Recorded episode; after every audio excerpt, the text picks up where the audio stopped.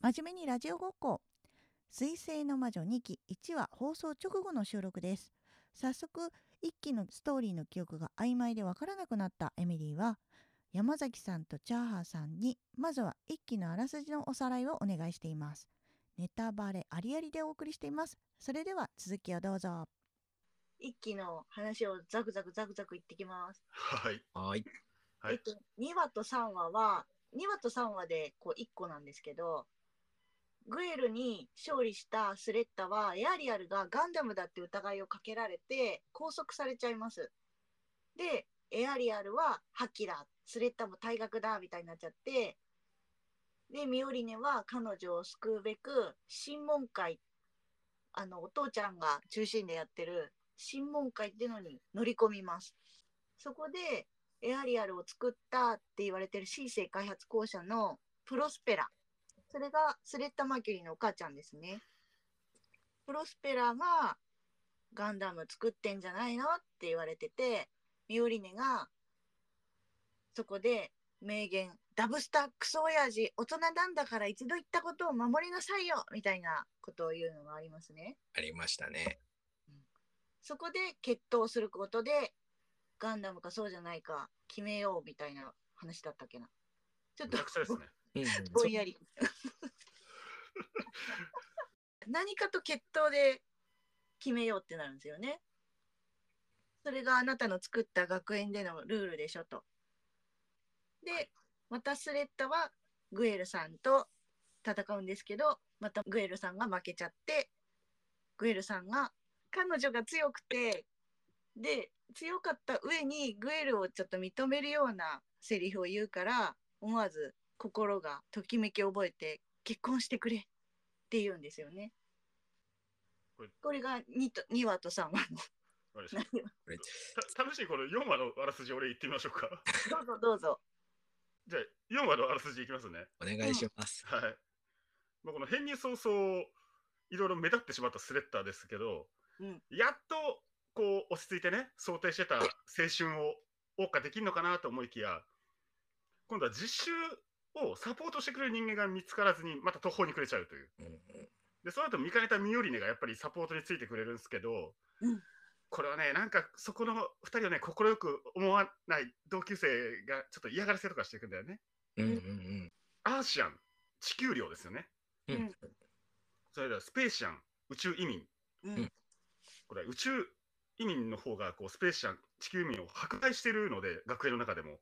ううんうんん地球寮がちょっとこう、なんかね、こうすさんでんですよね。うんうんはい。で、その嫌がらせを受けてるミオリネとスレッタを見て、やっと出てきます。我らがチュチュ先輩。チュチュ、来チまュしチュたが。出てきます。はい。そう我らなのいいじゃないですか、チュチュ先輩。みんな好きですよ。まあはい。いいじゃないですか。そうなんだ。はい。もうそこからはもうあれですよ。嫌がらせしてる生徒に対して、チュチュがぶち切れて、あの鉄拳制裁しに行くっていう、うんもうそこからの肉弾戦ですよ。これが4話の流れです。 はい。ずっと入ってきますね。いきますか流れ変わりましたね。変わりましたよ。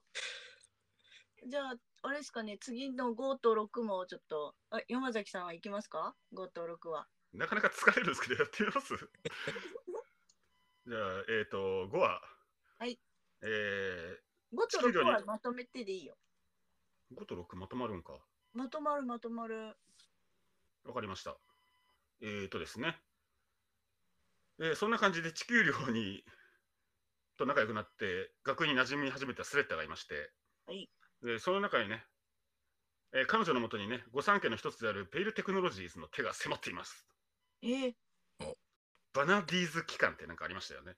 あそうう、んプロローグに出てきたやつ。はい。あの関係者からガンダムに関する技術提供を受けていたペイル社は、さらに情報を得るために、あの、エラン君を利用して、スレッタに近づいてきます。うんついに竹本ピアノが動き出しました。ますね、ラン君。はい。竹本ピアノ が、ガンダムを手に入れようと、でピアノも、だけにとどまらず、竹本ピアノを押しますね。ダメだよ、鍵盤出てきちゃうからやめてよ。ピアノ売ってちょうだいですよ。ピアノ売ってちょうだい、ガンダムも売ってちょうだい。でも待って、ちょっと今、あれって思ったのがさバナーデイズ期間から技術提供受けてたんだっけペイル社は。ね、なんか俺も、え、そんな事実あったっけと思いました。うん。なんかさらっとセリフの中に入ってたのかね。エラン君の乗ってる機体が、あのあ、そっか、あれガンダムなのか。ーはいさ、らっとエね。アリアルと同じ技術を使っているうんうんって。いうところがあ匂わせなんじゃないですかね。あーなるほど。あ。あ今どこまで行った話。え、これから6説明しようかなという。 あどうぞどうぞ。竹本ピアノがあってずっと言っててどこまで話してこれはペイル社のあのー重役たちが良くないですね、あれは。あれが、あのデザイン感が入ったやつ呼んでこい。え うーん絶対なんか話題取ろうとしてやってんだよな、あれ。話を遮るタイプの重役たちですよ、あれはそ。うそうすいません話がそれまして。はい。まあ、竹本ピアノがスレッタをなんとかしようと、はいエラン君を送ってきたんですね。はい。で、エラン君がね、ちょっとイケメンムーブ出して、誘いに誘ったんですけど、スレッタが全然それに乗らないから、エラン君、急に切れ出しちゃいました。 どうぞもうやばいやつですね。ちょっと。やばいですね。やばいですね。もうたまにいますよね、こういうやつね。いるいるいで、なんかもう切れちゃって、スレッタに決闘挑んじゃいましたね。うんる。うんわやばいですよね、こいつ。思い通りにいかないから、決闘で白黒つけようと。お。そういうやことですね。そしたらエラン君負けちゃったんですね。ば。はい。はい。実はエラン君、強化人士っていう言葉ですね。宇宙世紀の中だと強化人間うんう言ん、葉ありますよね。まあ、あれだと。人工的に作られた人間だっていうことがこ明かされましてほう、えースレッタのナンパに失敗したエラン君は竹本ピアノによって処分されました。怖っナンパから竹本ピアノとうん話が全然入ってこない。俺俺にはちょっと合ってるんですね、それは。大丈夫かな。ナ大ン丈夫かなナンパか。ナンパ、ナンパですね。 ナンパ逆切れからの、からの決闘からのナンパに失敗したやつが処分されたんであうんうんうんうんー厳しい世界ですね。す厳しい世界ですね。あれそのさその中で結構このキーキーになった歌があったじゃないですかバースデーソングがああ、はい。はいはい。 「ハッピーバースデートゥーユー」だっけはい。それがさプロローグでお父さんが娘がエリクトだっけエリクト様やですね。うん、娘が誕生日だからって言って自分が死ぬのに最後まで歌っていた歌が「ハッピーバースデー」それをエラン君にも歌ってあげたスレッタというところでえエリクトとスレッタはやっぱり同一人物なのって思わせたよね思わなかったあれはでもなんか時系列的に噛み合わないんですよね、確か。そうなんだようねエリクトが順当に成長しても、あんのスレ24歳とか。うん、スレッタの年齢にならないから、うんだからなんか、あのー視聴者としてはプロローグを見てうん1話見たらすごい話がぶつ切りになってるからうんどこでどういう風につながるんだろうっていうところから話が展開した感じですよね今までね。そうなんですよねあれ、このガンダムを含めて2000年代、2010年、20, 20年代こう、アニメを見てきた我々からすると、もうスレッタって、つまりエラン君と同じ強化人種なんだろうなっていうのは、うすうすわかりますよね。うーうんんなんかしら普通な人ではないのかなっい。ていう匂わせは至るところにありますよね。うんですよね。プロスペラママも、こううん正しい愛情を注いで育ててるわけではないみたいな。ねそうもうプロスペラがいまだに謎ですからね。そうだね仮面かぶってるやつに6年生いないんですよ。もう仮面かぶってる時点で、あ、仮面かぶってる人だになりますからね。そうそうそう。今回の仮面枠はこの人かみたいな。ああそうだね 初めての女性仮面枠ですよ。確かにね。で、今まではあれでしょ、仮面を取ったらイケメンの人が多かったんでしょ。シャアですよね。シャアです。まあ初代はシャアで、うんそれあ大体仮面キャラは出てきますよね。シリーズシードにも出てきましたね、そういえば。出てきましたね。ええ名前忘れてたな。まあいいや。そうそう。そうだよね。そういえばシャア枠が今回プロスペラなんだなと思ったら、やっぱりラスボス感が半端ないな。まだモビルスーツに乗ってないんですけどね。なってない。大体あの王道な流れから言うと仮面かぶってるやつが最後どでかいモビルアーマーに乗ってきてっていうのが、ジオング。はい、大体お約束というかえーでじゃあ最終的には2人で降りて、うん。剣か銃で戦う。 一回。そうなの。はい。剣で、まってた乗り込む。大体で剣って言ってはもフェンシングの剣みたいな細いやつであ、そうそうそうそう。あのレイピアってやつですね。レイピアでねはいはい。で、最後、ガンダム、主人公機体はあのぶっ壊れるっていう、うん。ガンダムが壊れることによって話が終わる的終わなるっていう、はい。ああ。お約束なんですよね。お約束なんかあのシリーズ通してガンダムが戦争のお話が多くてあーまあ、ガンダムって要はヒーロー的な扱いを受けてますけど要は戦争の道具の一つというかで話が進んでいってその戦争の道具であるガンダムが最後壊れることによって戦争も終わりましたよっていうことにつなげてるのかなと。確かに。ガンダムそのものになんか意志があるみたいなうんうんうんうんのがちょっと新しいんですよね。エヴァンゲリオンっぽいというか。新しいですね。ええ今まではやっぱりこの、ただ、ガンダムってのは兵器、道具だ。うんそれが壊れるっていう美学があったんですよ。うんちょっとそれを今回やっちゃうと、相当切ないことになるぞっていう。うんうんうんうんうん。どこら辺がプロローグとどうつながってくるかっていうとこうん肝なのかもしれないですね今回の。そうですね。そこからの次のあれですね。次の話は、7話。 Shall we Gundam? ですね。そうですね。ベネリットグループの新規事業立ち上げパーティーみたいなところで、はいスレッタがペイル社の策略にはまってピンチになってる時にミオリネちゃんが助け舟としてその場でガンダム株式会社の新規事業立ち上げをすると株式会社ガンダムっていうのができるっていうその時にミオリネはパパであるデッキングに頭を下げて事業の立ち上げを助けてもらうっていうちょっとした親子間の関係性の変化が見られましたね。ここでねデリングも今までツンケンツンケンしてたけどうん、結局娘には甘かった的な一面がなるほ見えるちょっと、うんちょっといいシーンですよねこれはねいい。シーンですよね。どね。その最後のシーンで、デリングが、実はそのデリング自身もガンダム、ガントフォーマットを手出したことがあったんだけど、それがやっぱり本当にまずいものだって判断した、なんか背景みたいなのがちらっと見えません、あの瞬間。うんうんそうですそうです最後こう言うんですよねあのガンダムのガンダムの呪いこれは。お前が思ってるより重いぞって言って去っていくんだよね。うんうん。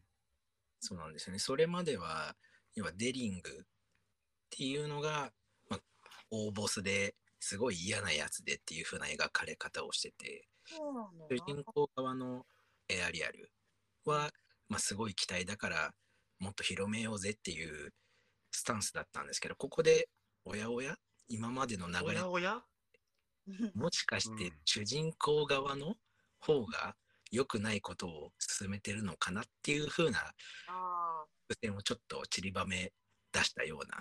出したような、うん。まあちょっと想像ですけど、もしかしてこのデリングの奥さん、ミオリネのお母様は、なんかこのガントフォーマットの技術の犠牲になったのかなうんみたいな予感もちょっとこうしそうてでくする。ね。ああそうだよねお母さんが死んで棺桶に入ってるようなシーンがあったよね。うんうん。そして8話ちょ8話はミオリネが株式会社ガンダム設立したから地球寮のメンバーを社員として無理やり計画に引き込んで結構ここからはちょっと学園ものみたいな雰囲気が戻ってきてわちゃわちゃとみんなで目これ標はにね、頑張るってやつだね。はい、もう SNS 上でね、この YouTube かまずは、公式がまずあの株式会社ガンダムの MV を出出したっていう。そうだ、はい、ガンダムの歌だっ けガンダムっつって。何この曲って思っそうあの映像の面白さ、あの素人感満載のあの、うまあいれでがす。すごく、はい、うまい。 スレッタのあのたどたどしさもいいよね。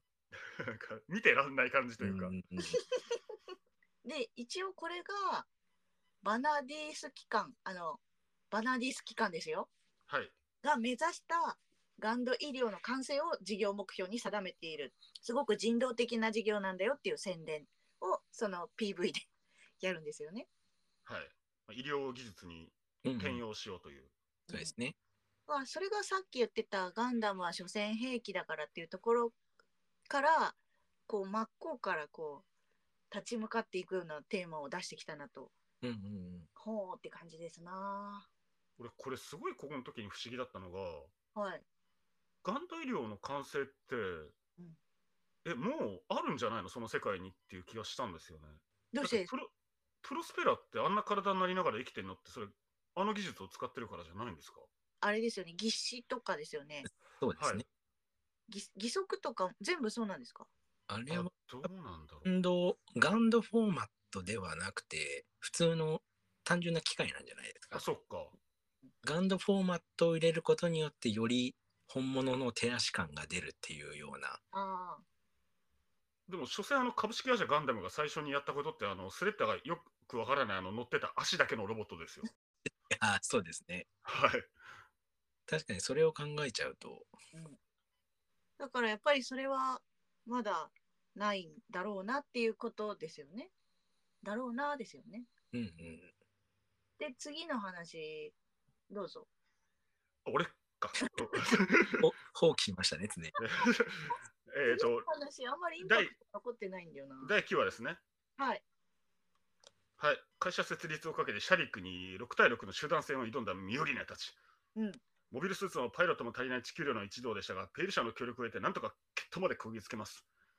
そして相手の裏をかき、見事シャリックたちを撃破。決闘を中継していたことで注目を集め、えー結果的に株式会社ガンダムは好スタートを切ることになります。次回いや、そ そこまでやらなくていいですね。えーっと、次回予告っぽいなこれは、あれですね、あの、狙撃の回か。狙撃の回ですね、これは。あれ、良かったですね。あれ、良かったですね。あの、シャディックたちが5人ぐらいまとめてえ襲いかかってくる回ですよね。えでで、すよね。周りの味方はみんな素人ですぐやられちゃってっていう。ちょっとあの、集団戦いいですよね。うん激アツ。最後なの、今っつってドヒューンパーンってこう、狙撃を成功させるみたいな、あの、激アツシーン。うんうんうんうんガンダムにはそういう連携技って意外と珍しいかもしれないですよね。し珍しかったっすね。ちょ大っと俺体、ワンマンというか。うんあ、そうそうそう、そうなんですよね。ちょっと俺、あの、戦い見て、あの、久々に、ガールズパンツァー劇場版ぐらい胸が熱くなりましたね。そうなんだはい。ガールズパンチャーはあの、あれですよね、女子高生たちが戦車に乗って戦うやつですよね。 天車道です よ。戦車ちょっのと 待って、チャーハンさん、チャーハンさん、そこもいけるんすか そこもいけるんすか、チャーハンさん。あすいません。今日はちょっとガンダム界なのであそうそうです。外れちゃいますから、それはちょっと。うんそうです。興奮しちゃって。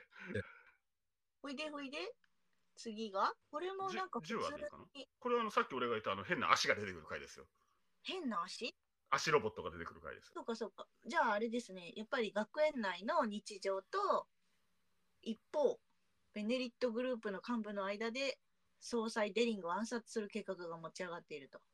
で、その中で、シャディックっていう、金髪長髪の女の扱いがめちゃくちゃうまいミオリネの幼なじみ、あのハーレム野郎ですね。ハーレム野郎ですね、本当に。はい。シャディックがいろいろやってんじゃんこいつっていうこうプチ黒幕みたいな感じで暗躍し始めますよね。はい。プリンスとかこの時呼ばれてるのかなプリンスとか呼ばれてるよね、うん、呼ばれてましたよね。うんうん実はシャディックが地球とつながっていて何かややらかそうとしてるというのが見え隠れしてる回ですね。これはあれですね。旧作ファンにとっては、お前がシャーポジションだったかっていう。うんうんうんああそうなんだ。はい。プリンスって呼ばれてるってことは、ああ、なるほどねっていう、こうう、んジオンズム大君の血を引くというか、まさにですね、うん。シャワー王子ですから。うんあ。そうだったそうだったあでもそっかプリンスってなんで呼ばれてんのかなって思ったらやっぱりシャディクはあの今はグラスレー社の代表のサリウス・ゼネリの息子に養子でなってるけど地球の時になんか誰地か球の王族の子なんでしょうね。だろうね、うん。だから売ら売られたみたいな感じなのかねなんだろう人質うん。うんうんでしょうね。なんか交渉の、あ今分かったそっかそっかあなんか整理する会ありありますね。うんうん、ううんうんん、そうだね、本当に。ほんでね、この話の中でね、スレッタに負けて、身も心もボロボロになったグエルさん、人気者のグエルさんですね。人気者グレさんがね。さんが。グエルさんが宇宙船の作業員として働き出してるのが見えるんですね。そうなんですよ。まさか派遣労働者やってたとは。そうそううんボブですよ、ボブ。偽名使ってなんかね、グッドウィルかなんかに登録したんでしょうね。でもらえグッドウィルなんてもう会社名もうねえし。にしてもボブ って。もうちょっとあっただろうって感じします。いいですよね。ここでちょっとあの言いたいのが、地球の様子がやっと映りましたよね。あ、確かにそうですうね。んうんうん初ですね、この時が。そうですよね。すごくアニメーターが気合入ってて、うんなんか新海誠の弟子たちかなみたいな。ああ、描写がね、めちゃくちゃ。 自然とか景 ええ色、あで次が次の11話があれですねすごいインパクトのあるタイトル「地球の魔女はいこれ、10話の次回予告聞いたとき、違和感すごかっ」ああそうそうそうた。機そ動う戦士ガンダム、水星の魔女、地球の魔女、 どっちやねんみたいな。両方両方完全に水星の魔女の対比になってるんで、まあ、重要な話であろうってことが伺えますよね。そうなんでうす、ん、そしてさっき言ってた地球のチャディクがつながっている組織が実はテロ組織でフォルドの夜明けっていうこれがこのデリング暗殺計画の実行犯なんですよね。でこれちょっと読みますけども修理中のエアリアルを引き取るためくしくもデリングや暗殺計画の舞台となる巨大開発施設を訪れていた株式会社ガンダムの一同時を同じくして施設の一角でデリングと会談していたプロスペラは自分がかつてデリングによって夫や同胞を殺されたエルノラだということを明かしていましたはい。一方フォルドの夜明けはシャディクの合図で作戦を開始スレッタたちは戦闘に巻き込まれますとここで気になるのが、うんあのプロローグの時のエルノラと、まず見た目がもう全然違いすぎるっていう、そうなんですよ、黒髪ですしね。黒髪ですし、肌も白いし、うん変な仮面かぶってるし。ううんん。声は一緒だけどなんでっていう謎ですよねここもねすごく謎だったまあそんなわけで第1期の最終話の話してもはい。で第1期の最終話のタイトルもキーワードですね逃げ出すよりも進むことをこれがよくプロスペラがスレッタに言い聞かせている言葉で逃げれば1つ進めば2つこれがすごいキーワードになってくる話でしたねこのさっき言ってた11話の襲撃でミオリネと分断されてしまったスレッタがミオリネを救うためにそこにあるエアリアルが格納されている格納庫に向かった彼女はそこで敵を射殺するプロスペラの姿を目撃して怖くなっちゃいます。はい。はい一方スレッタと分断されたミオリネは狙われて負傷した父デリングを運びながら逃亡を試みていましたが工作員に見つかってしまい絶体絶命のピンチその時にプロスペラに背中を押されて勇気を出してエアリアルに登場できたスレッタが現れて躊躇することなく敵を叩き潰したで最後血だまりの中を笑顔で「ミオリネさん!」と駆け寄ってくるスレッタをミオリネは「人殺し!」と拒絶するのでしたというところで一期は終わってますねこれはすごいとこで終わりましたよね本当にこすれごいは、でもやっとなんかガンダムらしくなってきやがったなっていう感じですよね。そうなんですよねやっぱりえガンダムといえば血みどろえ血みどろ。血生臭い感じが始まってやっとあガンダム感出てきたねっていうのが出てきたよねこれねしかもなんかあの、回収型エアリアルシーン、顔を見上げるシーンあるじゃないですか。あの時なんかニューガンダムをちょっと彷彿させるデザインに変わってませんでしたそうですね。あの影が差してる感うじん。うんうんうんうん。あーそうなんだ。でわざわざね、キャラクターにね、怖い顔っていうなんか、私は前の方が好きだったなっていうなんか、あれはちょっとこう、ファンの声をちょっと代弁してるというか、うんうんうんうんうんうんなんかガンダムってこう2種類顔ありませんなんか本当に可愛い系の顔と怖い系の顔みたいうんな。うんあ、ロボットの顔。はい、そうです。デザインの話なんですけど、うんうん。わざわざそれを語らせるんだっていうのをちょっと嬉しくなりましたね。あとさ、はい。こ説明の中に一個重要なことが抜けており、すいません。えグエルの父であるビム・ジェタークが、すれ違いが起こって、グエルに、うーん、殺されちゃうというか、あのおっさんなんかね、やる気出して出撃するんですよね。うんうん出撃しちゃいましたね。あれは一企業の代表があんな 最前線に自ら乗り込むっていうのは、あれは大丈夫なんですかね。あれきっとあれ叩き上げだったんですよ。あれはちょっとそんな感じだよね。なあれ良くないですよね。で、そこでまたね、不運にも出撃しちゃったボブ君、うん僕、行き違いで出会っちゃって、殺し合いをして、最後のはいですね。セリフもね、いいですよね、あれ。グエルか。探したんだぞで終わっちゃうっていう。うん。ねえ。父親を殺してしまったことに気づいたグエル組んで終わってるんですよね。うん、なんかグエルが今よっぽどガンダムの主人公としてふさわしいな。グエル君が一番ガンダム登場キャラ感ありますよあね。りますよね。うん、いや、ガンダムのやっぱ主人公は曇ってなんぼというか。曇ってそうそう。だから最終話がグエル君にとってのうん第1話なんですよ。 そっからね、そっからガンダムが始まるんですよ。もう一個だけちょっとチャーハンさんとお話したい一個あって、 どうぞどうぞ。あの、地球の魔女の2人いるじゃないですか。はいはい。あれシードに出てくる、はい俺が黒とシャニのちょっと彷彿させませんああ、まあ狙ってるとはやっぱ思いますよね。ですよね。あのバ、バスターとかそっち系のガンダムっぽく見えますよね、あれ。えあの登場人物の性格といいですよね。機体の特性といいですよね。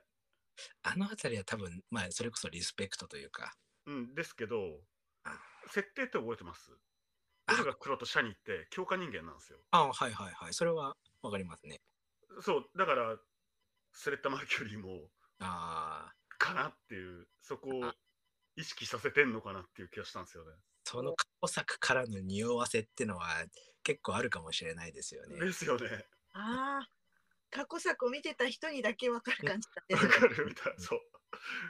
ああすごなんとなくシリーズ通して設定で似てる部分って結構あってい。うんうん、うん。大雑把にそれこそ大ボスは仮面をかぶってるとかあそうだよね。そうそう。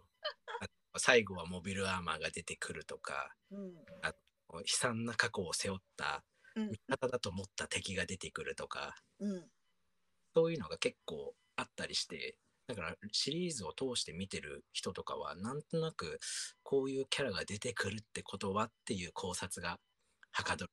はかどるね。はかどりますよね。で、うんあの、初代強化人間って、プルっていうキャラクターなんですよね。来るうんプル。プルとかプル2。プルツーね、えっと、それが赤髪なんですよ。赤い髪なんですよ。うねんスレッタ・マーキュリーの髪は赤い。そうなんですよ。これがちょっと匂わせ入ってるんですよね。入ってるんですよね。絶対入ってるんですよ。うんおーでもあれだねこれで強化人間じゃなかった時の斜め上を行く感あの新しいこといろいろ挑戦してるんでじ。うんシリーズ通してる人から見てもえこういう展開になるのっていうのはちょっと期待できますよね。ねまあえ、うんまあ、そうなったら間違いなく SNS がまた荒れますね。うんうん、お祭り騒ぎです。お祭り騒ぎですよ。もうねトレンドも全部うん水星の魔女。うんあはいすいませんえじゃあこれで一期のところは大丈夫わかりましこれまでは1期の振り返りをしましたが、は次いはえ2期の1話そしてまたこれからどうなるのかねっていう話をわちゃわちゃしていきたいと思います。た。はい。はい。よろしくお願いします。